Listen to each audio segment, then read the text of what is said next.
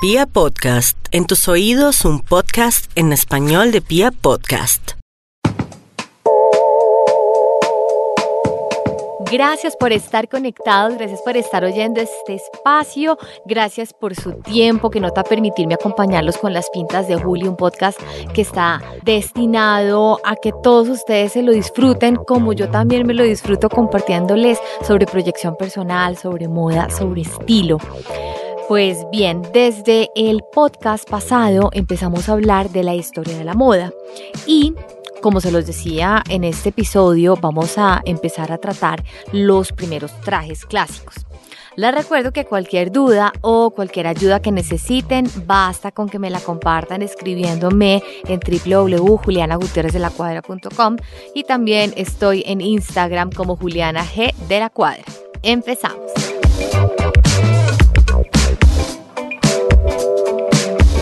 Siguiendo el libro Breve Historia del Traje y la Moda, escrito por James Laver, les recuerdo que James Laver fue un escritor inglés, historiador del arte y conservador de museos.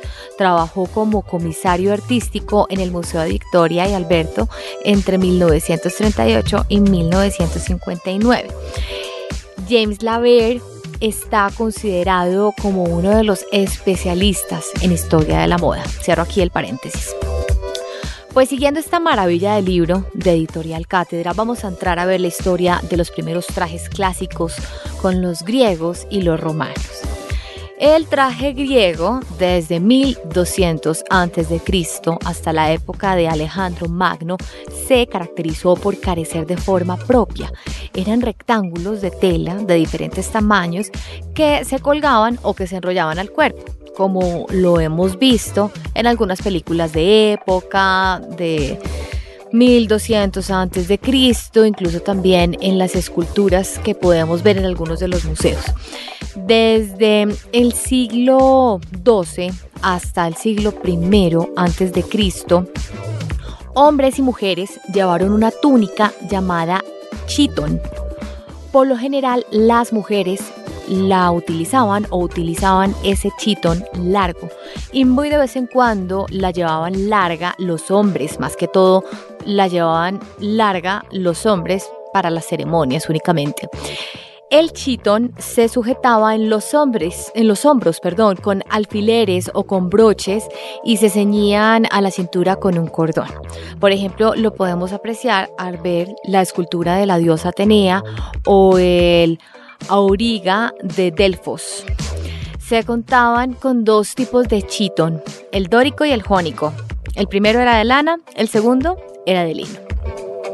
Hablemos de su color. Por un tiempo se creyó que el traje griego era blanco o de color marfil. Eso estaba unido a la idea del color de las esculturas antiguas que fueron descubiertas en el Renacimiento que ya para ese periodo pues habían perdido su color original. Investigadores han demostrado que el traje griego era de telas de colores con motivos decorativos, excepto posiblemente la de las personas que no eran bollantes económicamente. Prendas que a veces, por ejemplo, teñían de un marrón rojizo. La decoración de las prendas solo se llevaban los bordes, los motivos más habituales eran diseños estandarizados como la greca griega, las flores y los animales.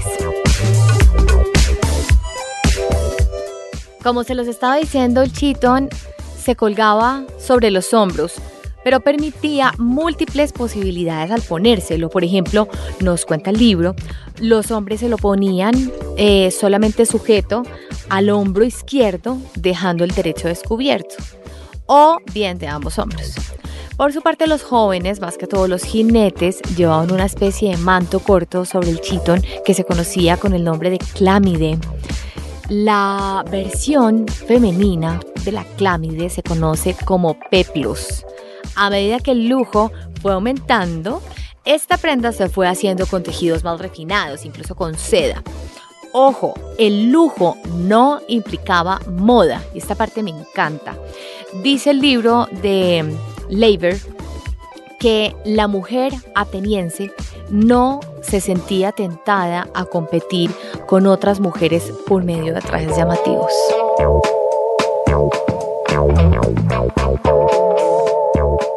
Ahora, hablando de los peinados, hay cambios significativos en este aspecto.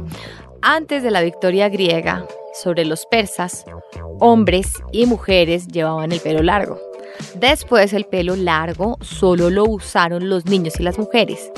Cuando llegaban a la pubertad, se lo ofrecían a los dioses. Antes del siglo V, antes de Cristo, las mujeres se recogían el pelo en una cola baja con una cinta, muy romántico. Después de la conquista romana, los peinados fueron más elaborados, con ondas y con rizos, incluso con postizos. Hablemos de los sombreros, que los usaban para ir de viaje. Con más frecuencia los llevaban sobre los hombros. Chévere. Ahora hablemos de las barbas, que de hecho están en tendencia con más furor desde comienzos del 2010 hasta la fecha, cuando ya estamos empezando el 2020. Hasta el siglo V antes de Cristo, los griegos llevaban barba, pero los más jóvenes se afeitaban toda la cara. Los más viejos, como los dioses Júpiter y Vulcano, esos dioses viejos, sí tenían una barba larga y abundante. Los eh, guerreros griegos se protegían con túnicas de cuero reforzadas con placas metálicas. El característico casco griego lo llevaban la infantería y la caballería en un casco que cubría toda la cabeza y también usaban la clámide abrochada en un hombro. Ahora hablemos de los romanos. En un primer momento, los romanos estuvieron regidos por los etruscos. La indumentaria refleja influencias asiáticas y étnicas de este grupo.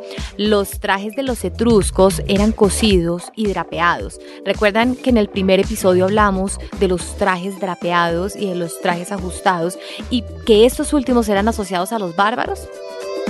Pues bien, hay cierta evolución desde el llamado vestido túnica del 700 al 575 a.C.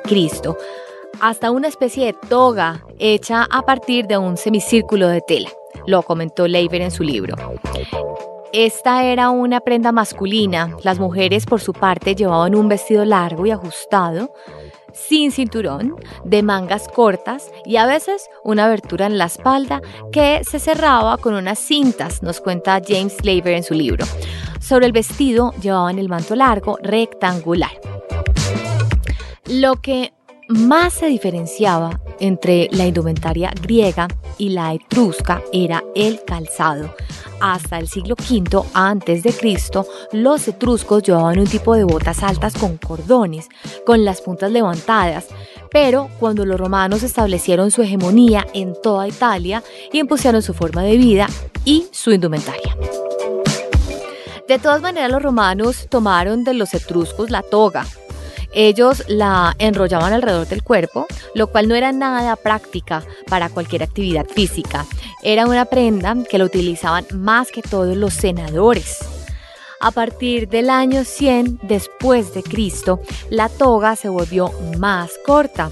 En los primeros tiempos de la República, los hombres llevaban una simple pampanilla de lino, era como el equivalente al chitón griego que les conté en la primera parte. Esta pampanilla consistía en dos telas cosidas que se sujetaban con un cinturón y llegaban hasta la rodilla. Cuando tenían ocasiones especiales y llegaban hasta los pies. Cuando llevaban mangas hasta el codo se llamaba dalmática. En algunas oportunidades los romanos llevaban dos túnicas superpuestas. La túnica exterior se hizo cada vez más larga, se le llamó caracalla. En el 200 después de Cristo la usaba prácticamente todo el mundo. Hablando de los romanos y las barbas, en los primeros tiempos la usaron, pero en el siglo II a.C. empezaron a afeitarse. Luego el emperador Adriano la impuso nuevamente, llevaban el pelo corto, eh, los elegantes se rizaban el pelo. El traje femenino era en un principio muy parecido al masculino, excepto por una prenda, el estrofium era una especie de corsé blando. La túnica era mucho más larga que la masculina. Al comienzo el tejido fue de lana, luego fue de lino, luego fue de algodón y más adelante también fue de seda. Cuando se trata del color, los favoritos fueron el rojo, el amarillo y el azul. La estola que se llevaba por encima de la túnica tenía mangas. Para salir de la casa, los romanos utilizaban una capa encima de esa estola que se llamó pella. Era rectangular. En cuanto a los peinados, con el tiempo se fueron complicando o volviendo más elaborados. Llegaron a tener peinados en forma de conos conocidos con el nombre de tutulus. El pelo rubio estaba muy de moda. De hecho, las mujeres morenas se aclaraban el pelo, nos cuenta James Laver en Breve Historia de la Moda y el Traje. También era frecuente utilizar postizos, como lo veíamos también en los griegos. Las joyas, estas tuvieron un uso cada vez mayor. Se empezaron a ver tiaras de plata con incrustaciones de piedras preciosas. Hombres y mujeres usaban brazaletes, tobilleras, collares y pendientes. Con la expansión del Imperio Romano se sintieron más las influencias extranjeras. El centro del gobierno la corte se trasladó al este cuando el emperador Constantino estableció en el Bósforo la capital, Bizancio. Esto abrió un nuevo capítulo en la historia del traje romano. Sin embargo, esta no fue siempre la capital del imperio. Vino luego Teodosio el Grande, lo dividió en los imperios de Oriente y Occidente en el 395 después. Cuando cayó el imperio de Occidente, Bizancio o Constantinopla quedó apartada, viéndose afectada por la influencia oriental. Su situación geográfica la convirtió en ese centro natural del comercio en el interior de Asia. Eso naturalmente influyó en la evolución del traje. Caroline Bradley se refirió al respecto. Ella dice entre comillas, la sencillez del antiguo traje romano se sustituyó por el colorido y alegre de franjas, borlas y joyas del este. La función del traje en esta época era esconder y oscurecer el cuerpo. Por ejemplo, el mismo Constantino vestía con túnicas tejidas de oro con motivos florales, llevaba una clámide púrpura y una especie de chal cruzado sobre el pecho. Alrededor de la cabeza se ponía una cinta de tela y todo esto se aprecia muy bien en esos mosaicos de San Vital de Ravenna. Precisamente en dichos mosaicos llama la atención el aspecto eclesiástico de la indumentaria imperial. El emperador era un rey sacerdote. El principio de seducción de la indumentaria estaba casi totalmente ausente y el de utilidad ignorado. Me llama mucho la atención Teodora, la esposa del emperador Justiniano. En algunos de los mosaicos la vemos con una túnica blanca, sobre los hombros llevaba la maniaquis adornada con bordados de oro y piedras preciosas. Encima del vestido se ponía un vestido de manga corta, con un cinturón adornado con joyas, con flecos, así como con un manto púrpura. Recuerden que el púrpura de hecho es un color que está muy asociado a esa parte mm, eclesiástica. Y por su parte sus zapatos eran cerrados de cuero, eran de color rojo y estaban adornados con bordados. Señala el libro Breve Historia de la Moda y el Traje lo siguiente. Cuenta la leyenda que Teodora envió a China dos monjes misioneros, quienes volvieron trayendo gusanos de seda escondidos en una caña de bambú. Podríamos decir, o quizá este es el primer ejemplo de espionaje industrial. Así, pues Bizancio fue capaz de hilar y de tejer su propia tela de seda. Lo que más marcó diferencia entre la vieja y la nueva Roma definitivamente fue su colorido. Hasta nuestros días la Iglesia Ortodoxa ha continuado celebrando las ceremonias religiosas con vestiduras que no se diferencian de las que llevaron los emperadores bizantinos. Hasta aquí entonces este segundo episodio de la historia del traje y la moda. No olviden que pueden escribirme para despejar cualquier duda o si necesitan ayuda con su proyección personal y estilo. Estoy en www.julianagutierrezdelacuadra.com y también estoy en Instagram como Juliana G de la Cuadra. Un beso y un abrazo enorme.